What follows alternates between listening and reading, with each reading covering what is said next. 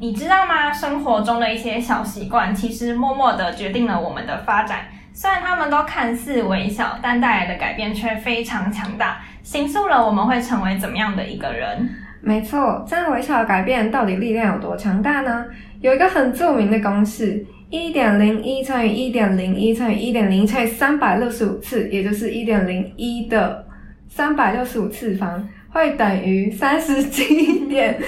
七八三四三四三三二八九，反正就三十七，原会远大于原本这一开始的一。像就像是这些小习惯，就算只是零点零一，持续三百六十五天，也能具有很强大的力量。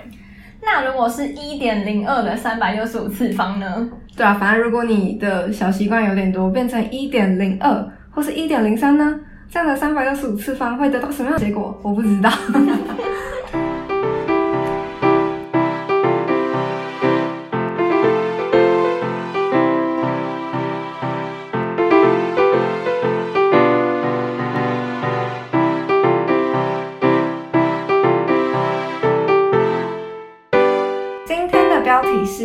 如果我有时光机，其实有点呼应我们之前每一次访谈都会问来宾的最后一道题目。如果时光倒流，你最希望在大学做的一件事，或是学的一个概念？但其实我们也才访问来宾两次而已。对啊，反正不是说真的，因为我们 我们当然没有时光机，所以我们也无法回到过去，只好把我们的一些想法分享给你们啦。没错，所以我们今天就会分享我们两个人讨论之后觉得最有共鸣的大学时期最想培养的五个好习惯，听到赚到哦。首先，第一个，养成适合自己的生活作息。不过，其实我们没有大家都要早睡早起啦，毕竟每个人的生理状况不一样，找到自己最适合的才是王道。但重点是要规律维持。这边我想分享一下我自己亲身试验的感受，我觉得生活作息真的是会影响你一整天状态的好习惯。像是我这一年呢，只要连续几天大概有维持十一点睡、六七点起床的话，我就会觉得那阵子的工作专注度跟精神状态都会好很多。然后可能维持了一阵子，刚好有个紧急任务要熬夜，或是跟朋友出去玩啊，然后作息就会乱掉，我就会觉得那几天的状态不太对，就少了一种神清气爽的感觉，而且会疲惫感蛮重的。我自己是就是只有期中和期末考前才会就早上七点起床到咖啡厅报道。然后平常就是睡到十二点，然后所以我觉得我就有一个方法，就是我会强迫自己约别人运动，一起去那个重训室或者是去游泳。记得游泳约最早就约六点半游泳时间那种，然后或者是约朋友念书，把课排在早上，这样子还是会就是会强迫自己早起吧。嗯，不过我现在的作息比较习惯作息，还是比较习惯晚上处理事情。所以平常还是会睡到九点，这样对吗？好啊，就是我刚刚有说过，我自己就是有在培养这个习惯嘛，然后我也分享给大家，我在培养生活作息时，另外发现了一件事情，我觉得这两个加起来是有加成作用的，就是呃，除了生活作息要有规律之外呢，你也可以培养你的早晨流程。那你的早晨流程是什么？就是因为我是，我觉得我最后试验下来，我是比较属于早睡早起型的人，然后我自己也超享受那个早晨时光的。我觉得它就是一个可以好好跟自己相处的时间，所以其实，在早上呢，我就会有一套我自己的流程，做完就会觉得心情非常的愉悦舒畅，也可以帮助自己更醒脑。呃，像是我会在刷牙、洗脸完之后，然后就先做个二十到三十分钟的运动。有个汗之后再去冲澡，反正就是超爽。冲来之后呢，就可以泡个咖啡，吃顿早餐，就很悠闲。有时间的话，就会再看一下书，最后才是准备出门。其实相较于，嗯，因为大家很习惯就是会睡到压线嘛，然后就是 起床之后才匆匆的出门。我觉得这样的早晨流程其实可以帮助你呃更进入一整天的状态，而且拥有自己的生活作息，其实也会有种。拥有自己生活决定权的感觉嘛？至少你呃，至少你可以决定你的生活想过成怎样，就算你决定不了其他的事情。对。第二，写文记录，就是我自己的实际经验呢，是我以前在国中的时候很喜欢写东西，那时候有一个网站叫优秀文学网，现在那网站已经死掉了，然后我就在上面连载小说，记得那时候小说累计人次就从最开始写到最后最终回，累计有二十万。左右的点阅人次吧，这么厉害，所以就我就觉得很好笑，就是他们有二十多万人都在看一个国中生写的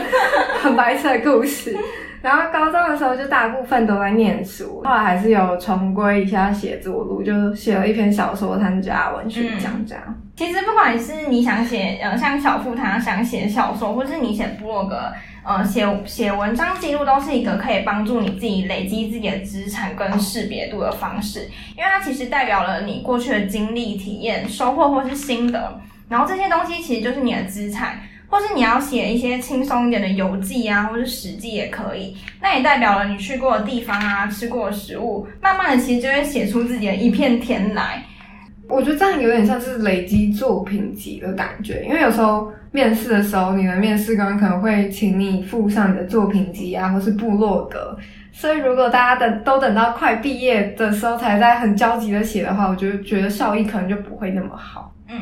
而且写文章也是可以帮助自己梳理思绪、汇整资讯的一个好方法。就是很多人可能会觉得说，哦，我通整能力不太好，可以试着从写文章开始。因为我觉得文字是一个蛮特别的媒介的，就是当你要动笔写下来的时候，其实是会不自觉的在脑袋脑袋中思考一下。它不像讲话想到什么就会就直接讲出来，尤其是当你真的要写一整篇呃完整、可能有起承转合的文章的时候。你其实会先感到感受到你要写的主题中有非常大量的资讯，所以你势必要好好的梳理一下你的思绪，然后重新拆解这些资源。我举个例来说好了，比如说我现在要写一篇登山游记，这一趟一定有很多可以分享的东西，像是交通方式，嗯，然后路线规划、装备采购、山上的风景等等，我有很多想讲的东西，这些其实都是我的资源，但关键就是在于我要怎么重组这些资讯。可能可以用天数来描绘每一天的经历啊，或是可以用十一住行来分类每个细项我是怎么准备的，或是用图文的方式来分享美好的风景跟我的登山心情等等的。所以其实，在构思书写的这些过程中，就是整理逻辑的过程。而且大家也知道，就是逻辑能力非常重要，所以这件事是一个帮助你培养逻辑能力的好方法。嗯，如果觉得以上都太麻烦，其实也就可以单纯记录自己的心情，这样也可以在呃未来回过头来看的时候，可以帮助自己检视自己的成长。嗯，好，那第三个的话就是人际关系的培养跟维持。哦，我觉得上大学之后就很不免、很不可避免的，就一定会遇到一些人际关系的问题啊，友情啊、爱情什么的，各方面都是。我觉得这样会在这个过程中会遇到很多人，其中有些人是会和自己频率比较相近的人，那他就很有可能是你潜在的正向人际关系的候选人。就是最好是两个人都对这份关系有同样的定义，不要你把他当好朋友，他把你当提款机这种，或者是说就他只想找你要钱，或者是只把你当垃圾桶，只会跟你倒苦水。可是，在你有难的时候，他的讯息就是不读不回那样。我有一个算是经历吧，就是我在，好，我就讲我人生中有遇到一个，我把他当好朋友，可是他就把我当成一个很不好的女生，然后到处对把我当 bitch，然后在到处在背后讲我坏话。可是他在表面上还是会跟我维持很好的关系。那好贱哦！对我这样，我后来我在。听，因为他会跟其他人到处讲嘛。有人就是觉得发现不对劲，然后终于在某次跟我坦诚说：“哎，其实那个女生一直在背后讲我坏话。”那我听到的时候，我真的超震惊。而且那时候我大概花了大概一两个月跟他，就我去沉淀一下我自己，然后也有试着去跟他沟通。最后就是，反正我就觉得沟通无力无效，我就把他封锁。对。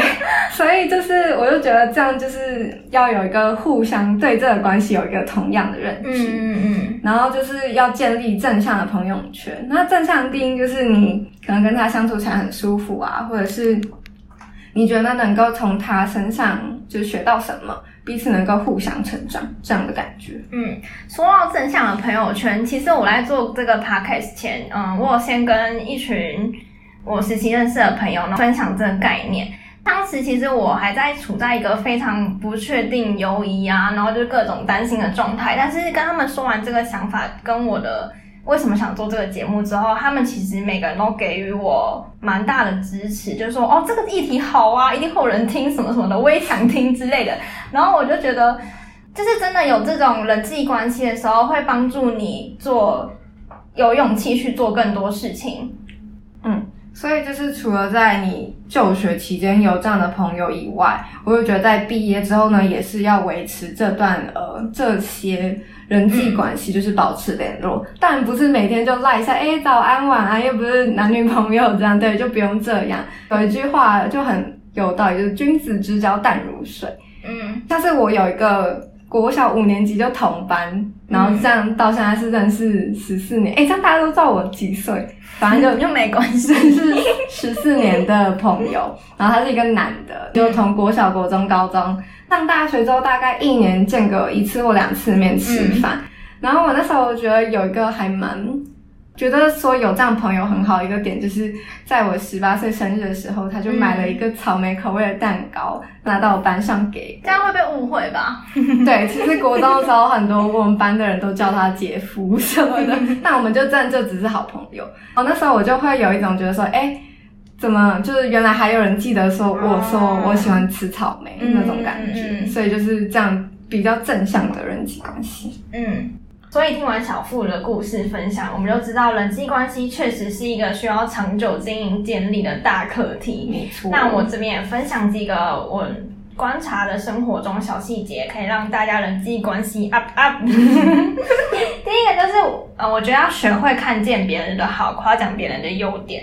不知道大家有没有觉得，我们好像比较容易察觉错误和过失，比较容易点出说哦这件事情要怎么改进，怎么做会比较好，但却很容易把优点合理化，觉得说哦本来就是这样啊，应该没有什么特别的吧。但是其实你可以透过发现一些别人的小美好，然后去讲出来的话，别人其实会有蛮好的感受的，也会很愿意就是继续做下去，跟你当朋友这样。那第二个呢，是同理他人的情绪，学会倾听。大家在交往的时候，应该就会很常听到说，就是男生都是一直跟你讲道理，根本就不懂你在想什么。其实就是这样的感觉。有些情绪，因为我们没有参与在那个事件中，所以我们可能会没办法完全的理解。但是我们可以试着。嗯，去跟他一起分享那份喜悦。比如说，我现在可能刚好做好做完一个工作好了，那因为我可能中间花了很多时间在执行，所以真真的完成这份工作的时候，我当然会觉得非常非常开心。但是因为别人没有参与其中，所以我们就会不能理解。但是其实我们会很希望对方可以跟我们一起，哦嘿耶，做完了，太棒了，你真的是太好了。其实，反正就是这样。对，所以其实。我们可以试着去回应对方相同的情绪，也会让那个人的感受更好。那再来的话，第三个是，我觉得可以施予一些你自己可以做出的小帮助。嗯，我这边举一个我帮助别人跟别人帮助的例子，它其实都是非常非常小的事件。像我在做这个 podcast 的时候，有一些朋友就会分享给我一些他们觉得适合的书籍或是音频，推荐我来听。然后这些资源的确就是我当时很需要的，因为我需要先接收一些嗯别人怎么做啊，或是有哪些好的想法可以提供我参考。所以我在接受到这些资源的时候，其实是非常非常感动的，然后也会觉得啊这些朋友真好的那种感觉。那我帮助别人的例子呢，就是我记得前几天有人他在他的现实动态上发了一个说，哦，毕业好，毕业好焦虑，就是要回台北，失去自由什么什么的。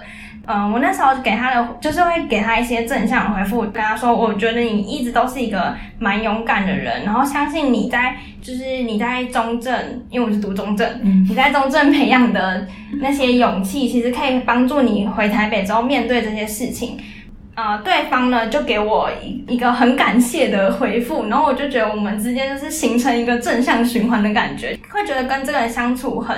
很棒，所以就是这些方法可以提供给大家参考，就是如果大家想成为人缘更好的人的话，对。现在是中场休息时间，我们还是没有广告，哈哈，所以我们要中场休息时间到底要干嘛？不知道。好，如果你们有任何想法或建议，欢迎你们在 Podcast、YouTube 或 Medium 上面留言给我们。如果是想要偷偷和我们说的，也欢迎来信至 aha zero credit at gmail dot com a h a z e r o c r e d i t 小老鼠 g m a i l 点 c o m 等你们哦。在前面讲完人际关系之后，因为人际关系比较偏对外嘛，所以我们就觉得有一个还有一个很重要，就是和自己对话，也就是对内的部分。我个人觉得这点实在是非常非常非常受用，举凡在挑对象、挑工作、挑生活环境都可以用。不过呢，要先跟大家说，这个对话呢，不是要你真的坐下来好好反省自己、面壁思过那种，是希望大家可以认清自己的感受。没错，自己一个人相处不等于和自己对话。举例来说，我大一的时候就很孤僻，每天就是上课、下课就回宿舍念书，然后参加球队就去练个球。那时候一个人的时间很多，但是其实不会知道说什么是和自己对话，也不知道自己真正想要的是什么。不知道大家会不会被问说，就是哎，你心目中的理想型是怎么样的人？我之前都会觉得我答不出来，就是我就觉得我好像是一个很靠感觉的人。但是后来我真的就是开始认清自己的感受之后，就会发现，哎，我其实明明就有特别想要跟什么样的人在一起啊，就是这些理想型其实是可以被写出来的。嗯，我第一次分手之后，就我就哭嘛。然后那时候之后就是慢慢花时间跟自己对话，就去问自己说：“哎，为什么？或者是说怎么会这样的那种感觉？有点像是检讨，还有整理自己出，就是在自己在感情里会是什么样的样态，然后还有说未来可能会适合什么样的对象，最后就有稍微知道说自己的理想型可能是什么样子。”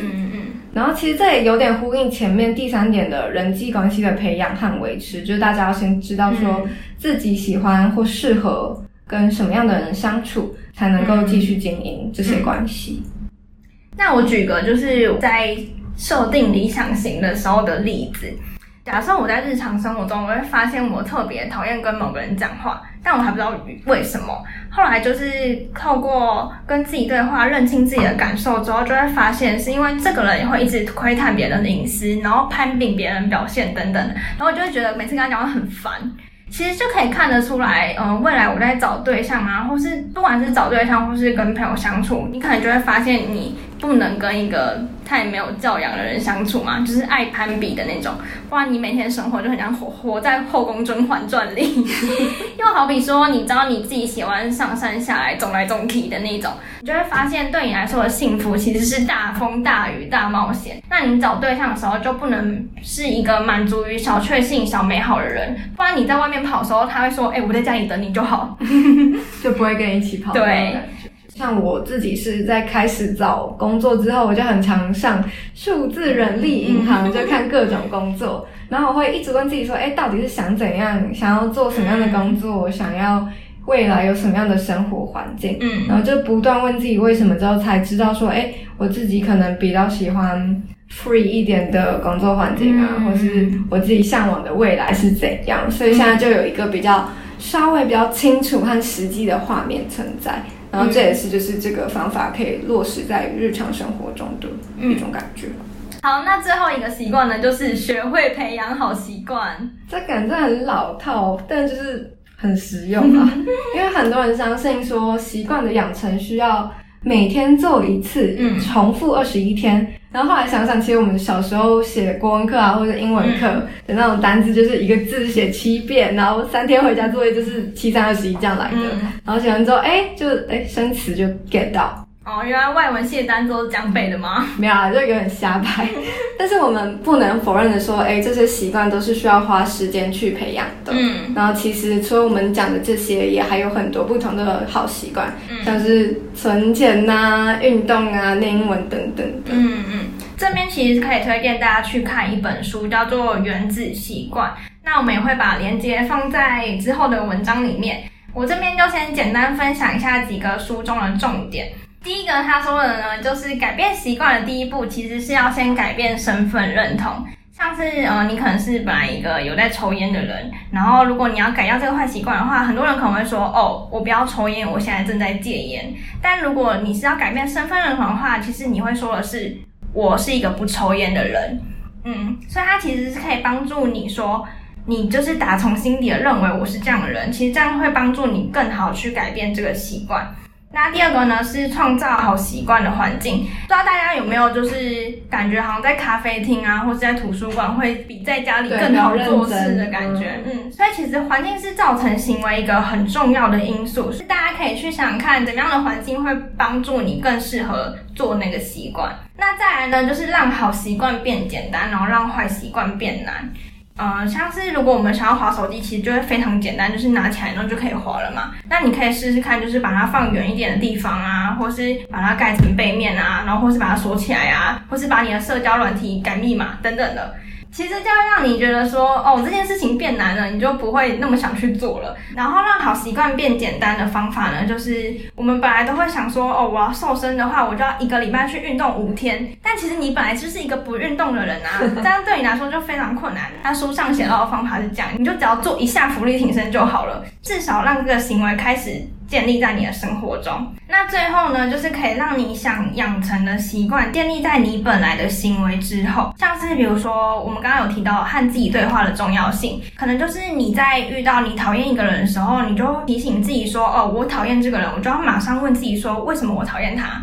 它就会接续在你原本的行为之后，会让你觉得做起来更加的容易。那以上就是分享给大家的一些小方法。然后如果想看更详细的话，真的可以去看《原子习惯》这本书。节目也到了尾声，那我们就来快速总结一下吧。我们认为大学时期最想培养的五个好习惯，第一个就是养成适合自己的生活作息，不管是早睡早起、晚睡晚起、不睡不起，找到适合自己的作息，就能够让自己的每一天都更有生产力。那第二个的话是写文章记录，开始动笔呢，其实就是进步的开始。尽管你今天只写了今天天气晴，也记录下了今天的天气啊，累计了三百六十五天，你就一整年的天气变化了哎。你要一整年的天气变化干嘛？好啦，所以就不要写这种啊，大家就写你有兴趣想记录的事件，慢慢就会写出自己的风格了。第三个是人际关系的培养与维持。天下满香蕉，知心有几人？天下满香蕉，只有猴子会开心而已。不好笑。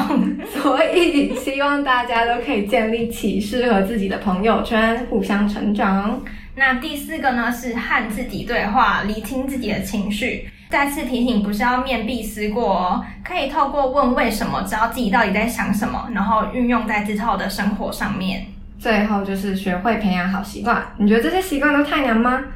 放心啦，好习惯也不是我们讲的这几个而已，最后也是最重要的。学会培养好习惯，只要开始就成功了一半。没有人知道怎么办，所以就这样办，单压成四。OK，好，有够烂的。节目最后，谢谢大家的收听。如果想看这集的访谈内容，可以到节目介绍底下点选咪点的链接。有任何想跟我们说的话，一些建议、鼓励，甚至是想听的内容，都非常欢迎你们在 Podcast、YouTube 或 Medium 上留言给我们，我们会将链接放在节目介绍里面。如果你也刚好喜欢我们的节目内容，欢迎你们动动手指头订阅我们的频道。没有意外的话，我们会在每周日晚上更新。期待下次与你们再相会喽，拜。